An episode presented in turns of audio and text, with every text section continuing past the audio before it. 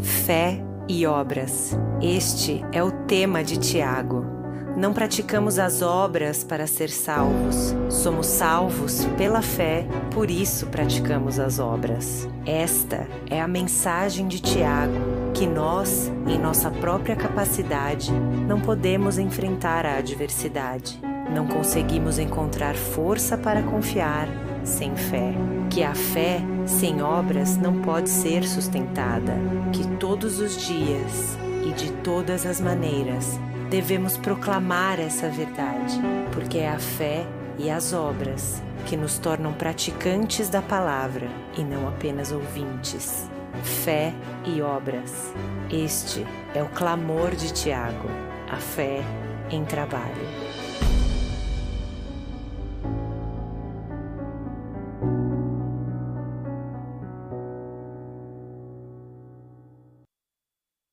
Irmãos, abram lá em Tiago. Eu já fiz todo um anúncio de Tiago, já falei bastante de Tiago. Tenho alguns minutos que eu quero compartilhar com vocês no capítulo 1, verso 2 até o verso 8.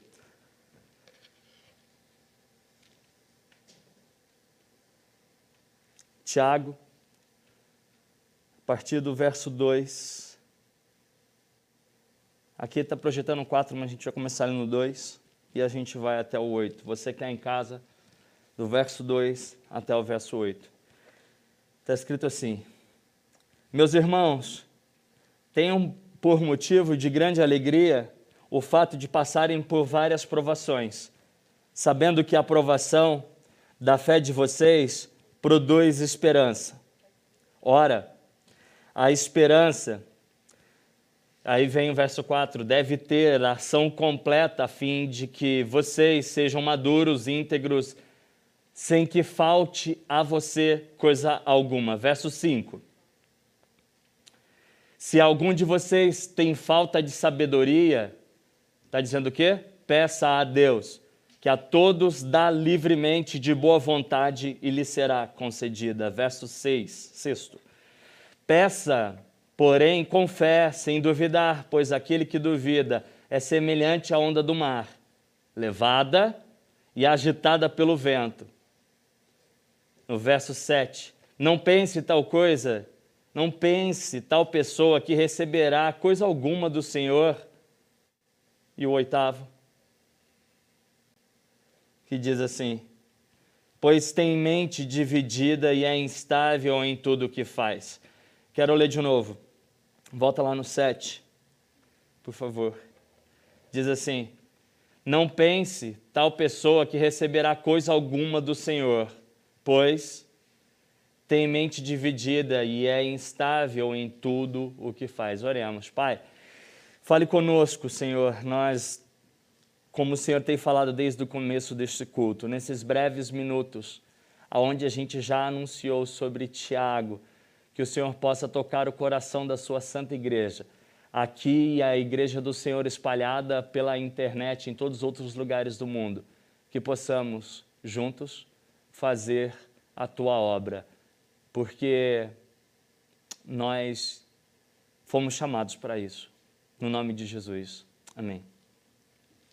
Eu já fiz uma introdução longa a respeito de Tiago, e eu já quero logo no início dizer o seguinte: o primeiro episódio, Tiago vai começar a falar sobre provações.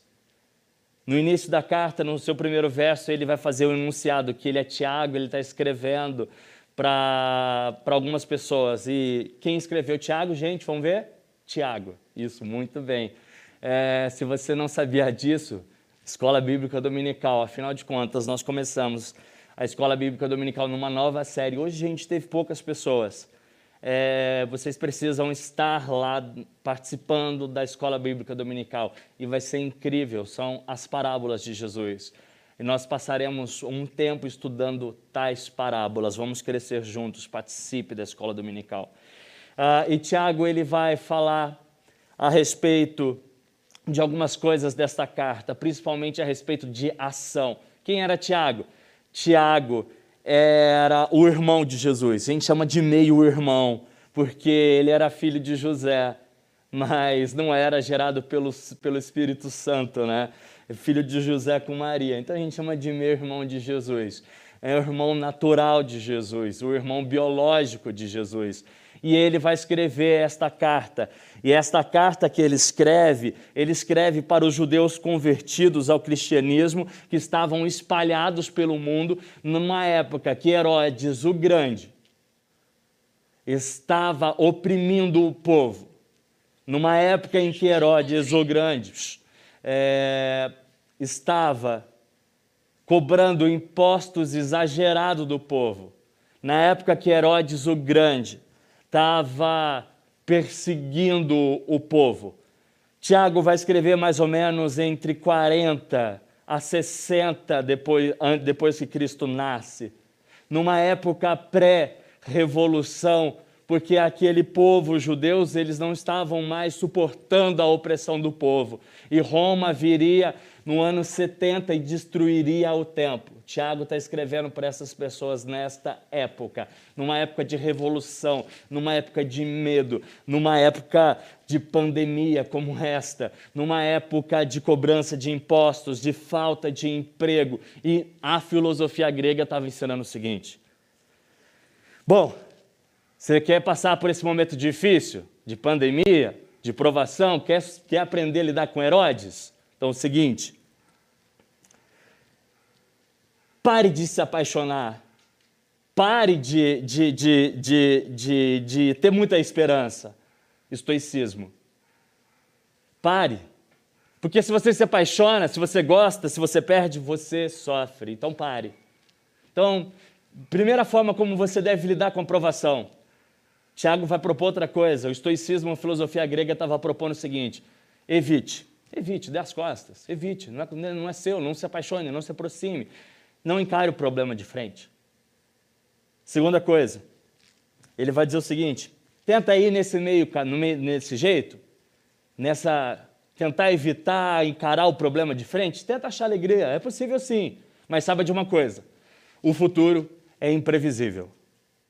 Bom, epiteto resume dessa forma. Você não é aquilo que finge ser, então reflita e decida. Isso é para você?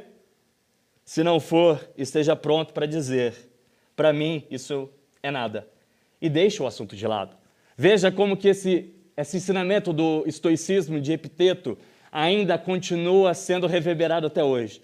Em outras palavras, Nancy Sherman vai dizer o seguinte: Deixe para trás as coisas que estão, que não estão sob o seu controle. E tente trabalhar duro naquilo que você pode controlar. Ela estuda filosofia americana, é uma das filósofas americanas, e tenta mostrar como a influência do estoicismo seria bom para enfrentar as dificuldades, as provações do dia a dia. Tiago vai fazer o diferente. Tiago não vai dizer fuja.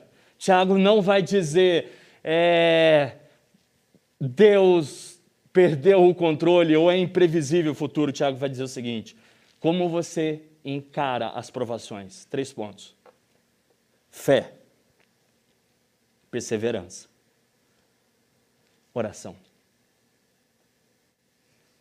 Tiago rebate o ensino filosófico da época, ensino filosófico que até hoje é reverberado e ensinado. Exemplo: aquelas músicas I don't care, sabe? Ou, ah, não é comigo mesmo. Ou, ah, não quero nem mencionar esse problema. Pensa positivo, pensa positivo, pensa positivo. Esse tal de positivismo. Ah, vamos ler esse livro aqui, que diz que é, eu não tenho que me importar tanto com essas coisas. Então eu prefiro ficar fugindo dos problemas ao invés de enfrentar. Tiago está dizendo o seguinte: enfrente os problemas. Incrível, Tiago vai começar a escrever a respeito de provações. Tiago, o irmão de Jesus, no momento em que ele está dizendo ao povo: vão, enfrentem, tenham fé, tenham fé, persevere na provação. No meio da oração, ore pedindo o que? Sabedoria. Eu vou falar mais sobre esses três pontos. E no meio disso tudo, nesse clamor de Tiago sobre obras, sobre coerência cristã, sobre progresso e não perfeição. Tiago é jogado do templo. diz a tradição cristã. E Tiago, caído no meio da rua ou no pátio do templo, alguém vai lá e ele orando, pega um pedaço de pau e bate com tanta força na cabeça de Tiago que estoura os seus miolos. Parte-se o crânio de Tiago, só porque Tiago estava ensinando o povo a praticar a fé, a não fugir dos problemas, a enfrentá-lo com fé, perseverança e oração. Tiago, com a cabeça estourada, escreveria antes de sua morte sobre isto.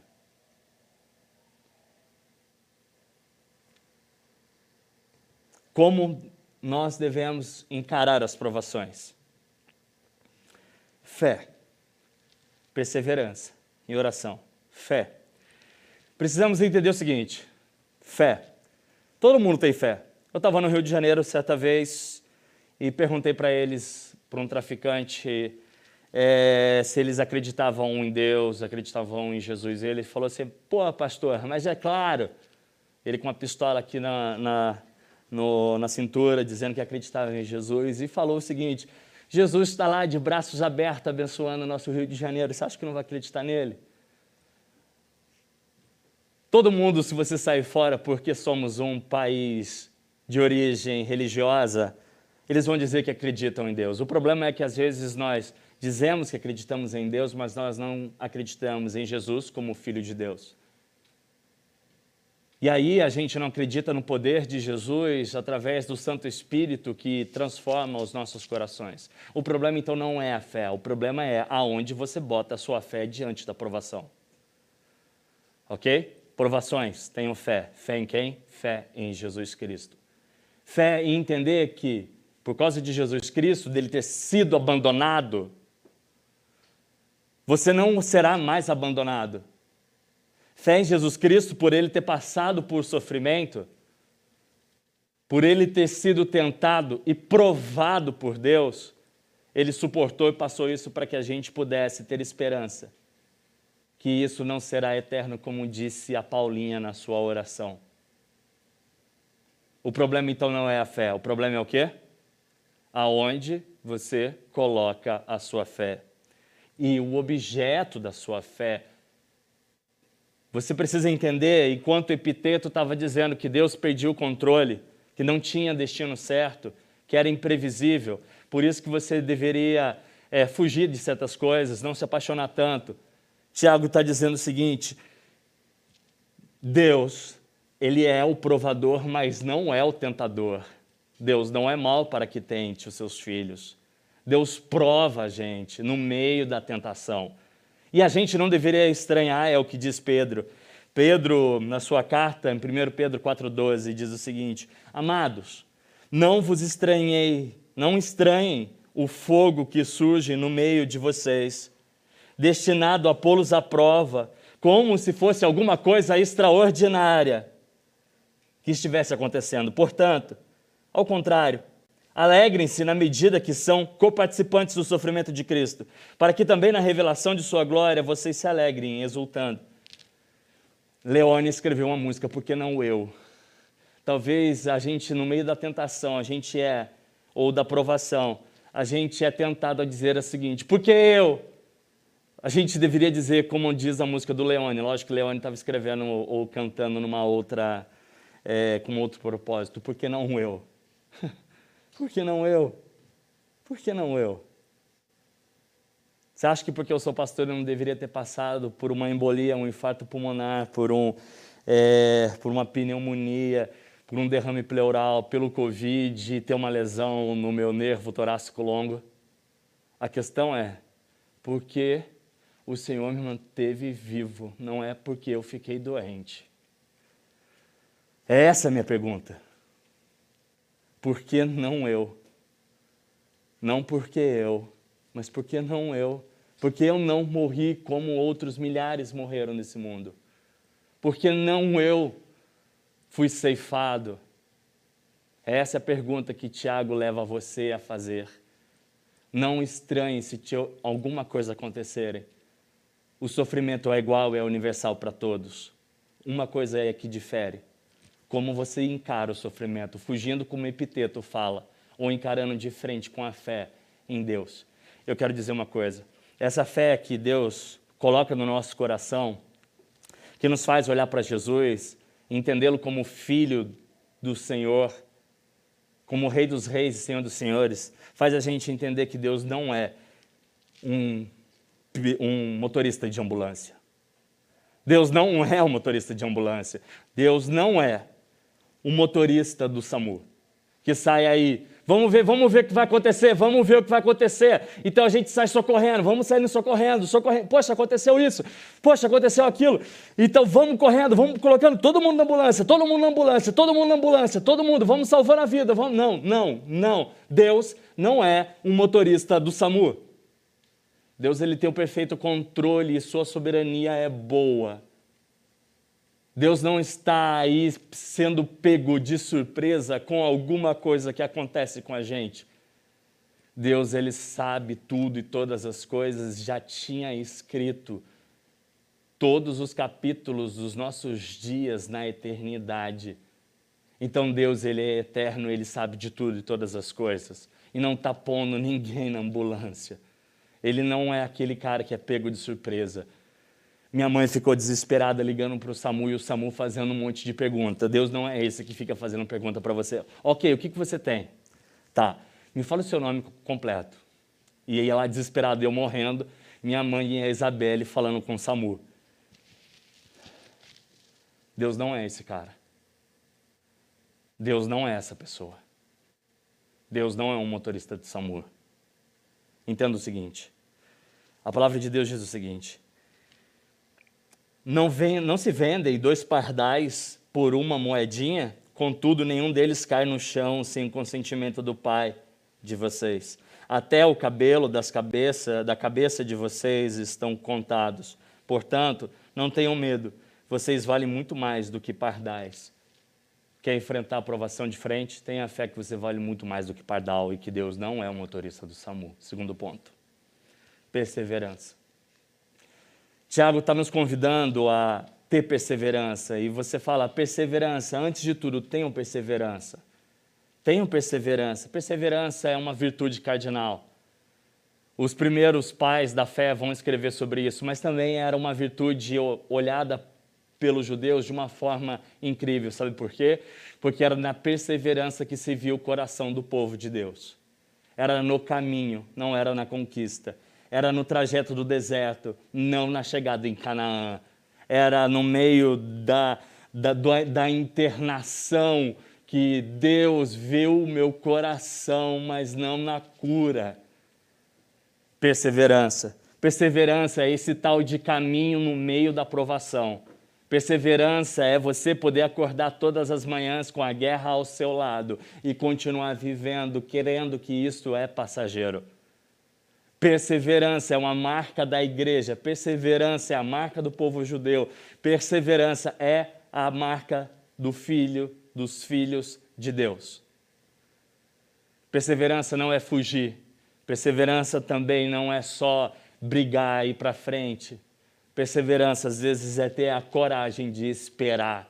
E no meio da minha internação, quando eu não sabia o que eu tinha, nem os médicos sabiam o que eu tinha, a única oração que eu pedi ao Senhor era coragem para poder esperar. Ainda tem algumas questões em abertas com relação ao meu braço, que eu perdi um pouco do movimento dele. Dizem que foi por causa da infecção. Pode ser que tenha sido por causa da infecção, seja ela o Covid ou seja realmente a, a pneumonia. Eu não consigo mais mover meu braço, numa diferença bem grande entre o braço esquerdo e o braço direito perseverança passar por isso e às vezes sem saber nenhum tipo de resposta. É continuar caminhando. Não como se não tivesse acontecendo nada, não, é entender que a dor existe, que a dor é real, mas é continuar todos os dias. Se vocês perguntarem, você está sentindo dor? Sim, eu estou sentindo dor. E amanhã, amanhã vamos ver o que vai acontecer, vamos continuar lutando. E Deus colocou no meu coração o seguinte: se Deus não me curar, eu creio que Deus é, é, é poderoso o suficiente para curar o meu braço, Deus vai curar meu coração e vai dar um jeito de eu aprender a escrever com a esquerda. milagres. Nem sempre é aquilo que a gente quer, que a gente deseja. Isso é para o nosso último ponto. Perseverança. Todos odiarão vocês por causa do meu nome, Jesus vai dizer. Contudo, nenhum fio de cabelo da cabeça de vocês se perderá. É perseverando que vocês obterão a vida. Jesus diz: é perseverando que vocês obterão a vida. Lucas 21, 17 a 19. Último ponto: oração. A oração, muitas das vezes, não é Deus. Por quê? Por quê? Por quê? Por quê? A oração tem de ser: Senhor, dê sabedoria. E Tiago vai dizer o seguinte: Aquela pessoa que não tem sabedoria, ela é como uma onda que é levada para o mar, para uma agitada, por um outro e vai para um lugar. É um, é um touro selvagem. É isso que Tiago vai dizer, uma pessoa sem sabedoria. E durante a oração, eu quero desafiar vocês, e Tiago está desafiando a gente a fazer o seguinte: você está em provação, ok? Você está sendo provado, ok? No meio da provação pode vir a tentação de você fugir do problema, de você desistir das coisas. Mas no meio da provação, Tiago está dizendo: encare ela de frente com fé. Encare ela de frente com perseverança. Encare ela de frente orando, não perguntando por quê, mas pedindo sabedoria. Durante a sua oração, no meio da provação, minha pergunta é: você pede o quê? Sabe o que eu pedi a Deus? Respostas. E sabe quais foram? Quase nenhuma. e qual é a sabedoria disto? Orar a Deus pedindo sabedoria e não a explicação de tudo. E pedir sabedoria significa, às vezes, não saber nada e continuar. Sabedoria, às vezes, significa saber lidar com aquilo que você está fora do seu controle. Epiteto vai dizer o seguinte: está fora do seu controle, então evite. Sabedoria vai dizer o seguinte: está fora do seu controle, mas está no controle das boas mãos de Deus. Uau! É isso que a sabedoria disse. É isso que a sabedoria vai dizer o tempo todo. A medicina pode dizer: Ei, a gente não sabe ainda, a gente está lidando com a pandemia, com muitas coisas novas. A, a, a Raíssa esteve comigo no hospital, ela viu tudo, hum, e até na ajuda é, para tentar colocar tudo numa linha histórica. A Raíssa falou, cara, é muito difícil colocar isso numa linha histórica. Não bate, não fecha, não coincide os eventos, não tem ligação os eventos. Oração, Deus, me dê sabedoria, mesmo que a ciência não consiga ligar os eventos históricos, me dê sabedoria para poder continuar, mesmo quando eu não sei mesmo quando ninguém sabe. No meio da sua provação, a sua oração, Tiago vai dizer, peça sabedoria. Nem sempre você precisa saber o porquê. Peça sabedoria para lidar com as coisas que fogem do seu controle, mas estão no controle de Deus. Eclesiastes 7,12, eu termino aqui, queria chamar já a banda, a gente vai para a ceia nesses minutos finais. A sabedoria Eclesiastes 7,12, guardem isso. A sabedoria é melhor do que o dinheiro. Estou lendo na versão da nova tradução da linguagem de hoje. A vantagem da sabedoria é que ela conserva a vida da gente. Ah, está escrito aqui, ó. A sabedoria oferece proteção. Como faz o dinheiro? Mas a vantagem do conhecimento é este, ou é esta. A sabedoria preserva a vida de quem a possui. Vamos ler esse final junto? Você na sua casa, repete também. A, a, tá a sabedoria preserva a vida de quem a possui. Vamos ler de novo, todo mundo junto? A sabedoria preserva a vida de quem a possui. A sabedoria nem sempre é saber o porquê. A sabedoria é preservação da sua vida. Está enfrentando a provação? Tenho três perguntas para você diante do problema. O que você faz quando lhe falta fé? Quero te dizer o seguinte: a resposta é esta. O Senhor vai colocar fé no seu coração. Mesmo que você tropece, isso é graça sobre graça. Quando te falta fé. Diante da provação, o que você faz O, que faz você correr? Deixa eu te dizer uma coisa. Mesmo que você corra, a graça já estará lá esperando você. Terceira pergunta: diante da provação, como é a sua oração? É pedindo o porquê de tudo? Deixa eu te dizer uma coisa. O silêncio de Deus também é um sinal de graça. É para que você dependa dele. O não, os porquês não respondidos são respostas. Vocês que não estão percebendo, eu que não estou percebendo, mas o silêncio de Deus é uma resposta, é uma fala. Deus fala com silêncio. Mesmo quando você não tiver nenhum tipo de resposta, o Senhor estará ouvindo o seu coração, Ele sabe de tudo e de todas as coisas. Quer enfrentar então as provações? Enfrenta com quê? Fé. Com quê? Perseverança. Por fim, oração.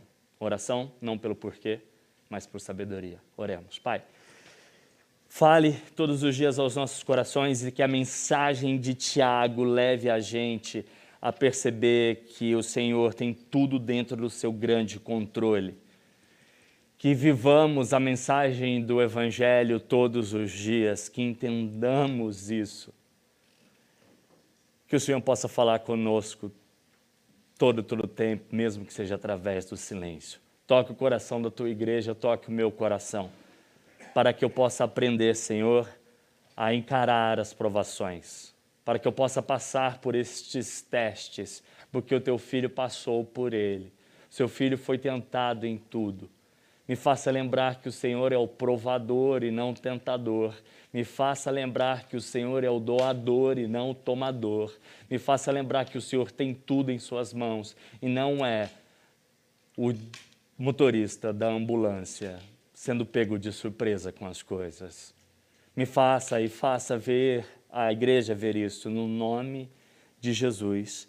Pedimos também que o Senhor nos leve a fazer como Tiago, a sair deste lugar e mover para o outro lugar, mesmo que sejamos ameaçados pela pandemia, ameaçados pelo governo, ameaçados pelas nossas próprias filosofias. Que o Senhor nos tire deste banco do ouvinte, do consumidor e nos leve a ser o doador, o mensageiro, o semeador. Que Tiago continue sendo falado através da sua igreja. Não porque queremos ser perfeitos, mas porque podemos progredir todos os dias. No nome de Jesus. Amém. Tiago não é um convite à perfeição. Tiago é um convite à progressão da sua fé, do aperfeiçoamento. Tiago é um convite a olhar para a mesa da ceia e ver que o Senhor se entregou e aí na sua entrega ele nos convida a nos entregar.